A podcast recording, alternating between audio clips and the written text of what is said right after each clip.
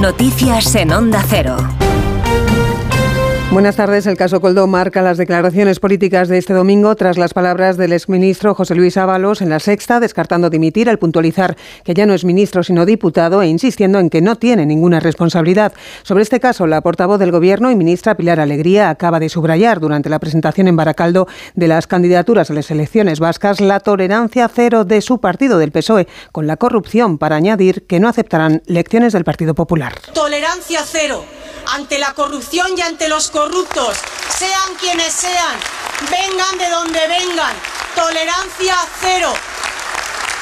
Por su parte, la vicesecretaria de Organización Territorial del PP, Carmen Fúnez, en un acto en Guadalajara, ha abordado esta mañana la trama de corrupción y se ha referido a la comparecencia del exministro anoche en la Sexta, señalando que las palabras del exministro Ábalos, destacando su contribución al gobierno de Pedro Sánchez, son inequívocamente una amenaza. Ven anoche, como lo vimos en televisión, al que fue su número dos, amenazarle a él y a Santos Cendrán en la sexta, fue de lo más clarificador.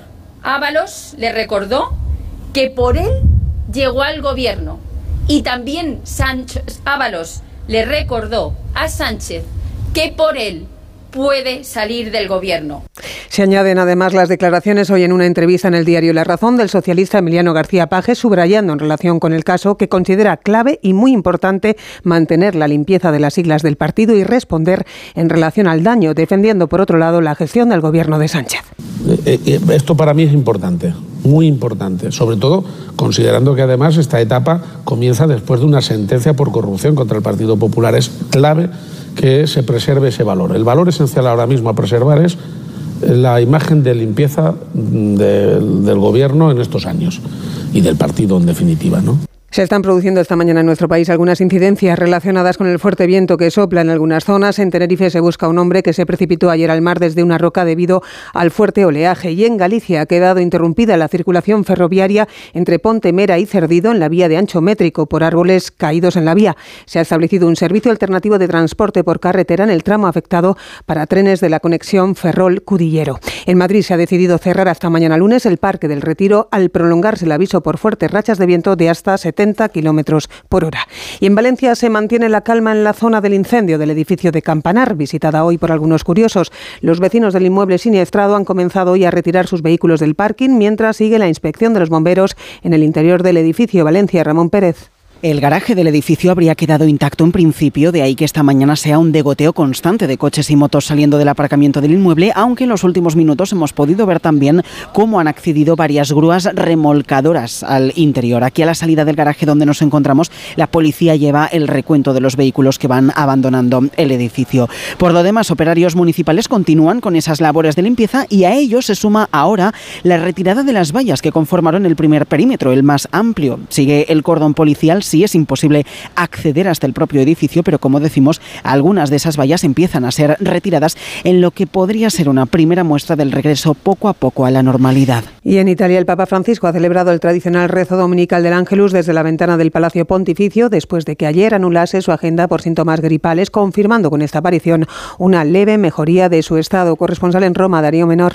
Después de que ayer se viera obligado a cancelar todos los eventos de su agenda por una ligera gripe, el Papa Francisco ha podido dirigir este mediodía el rezo del Ángelus desde la ventana de su estudio en el Palacio Apostólico del Vaticano. Jorge Mario Bergoglio, que cumplió 87 años el pasado diciembre, ha sufrido varios procesos gripales estos últimos meses, uno de los cuales le obligó a cancelar el viaje que tenía previsto realizar a principios de diciembre a Dubái para participar en la Conferencia Mundial sobre el Clima. Cari fratelli e sorelle, buongiorno. Tras el rezo del Ángelus, Francisco ha recordado hoy con dolor que ayer se cumplieron dos años del inicio de la guerra en Ucrania, pidiendo que se ponga fin al conflicto con una paz justa y duradera. Información deportiva con Rafa Fernández. Se aprieta la liga después de que el Fútbol Club Barcelona derrotara ayer al Getafe por cuatro goles a cero y se haya situado a cinco puntos del Real Madrid a expensas de lo que hagan los blancos a partir de las nueve de la noche en el Santiago Bernabéu recibiendo al Sevilla en un partido marcado por lo extradeportivo tras la denuncia del equipo hispalense ante el Comité Técnico de Árbitros por lo que consideran una campaña de persecución del Real Madrid Televisión contra los colegiados del partido Díaz de Mera y González Fuertes Cádiz. Otro nombre propio es el de Sergio Ramos, quien retorna al Santiago Bernabéu. Si este partido tiene relevancia tanto por la parte alta como por la baja de la tabla, a las dos se juega una final por la permanencia entre Cádiz y Celta. ¿Cómo está el ambiente ante la trascendental cita del Estadio Nuevo Mirandilla, José Antonio Rivas?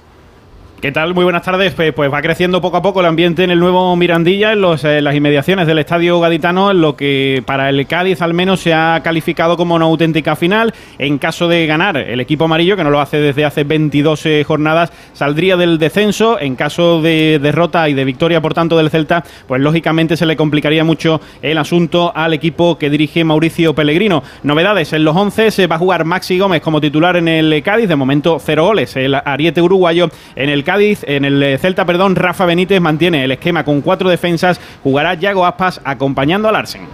A las 4 y cuarto, Betis Atleti de Bilbao. A las 6 y media, Las Palmas Osasuna. Y un apunte de atletismo, el catalán Paul Magraz se ha impuesto en el Campeonato de España de marcha en ruta, derrotando al campeón del mundo Álvaro Martín y a Diego García, los tres por debajo de la mínima olímpica en la categoría femenina. La victoria para Cristina Montesinos, por delante de Raquel González y de Laura García Caro, también con la mínima olímpica. Les esperamos a partir de las 2, la una en Canarias, en Noticias Fin de Semana con Juan Diego Guerrero para contarles la actualidad de este 25 de febrero. Hasta entonces, escuchan Gente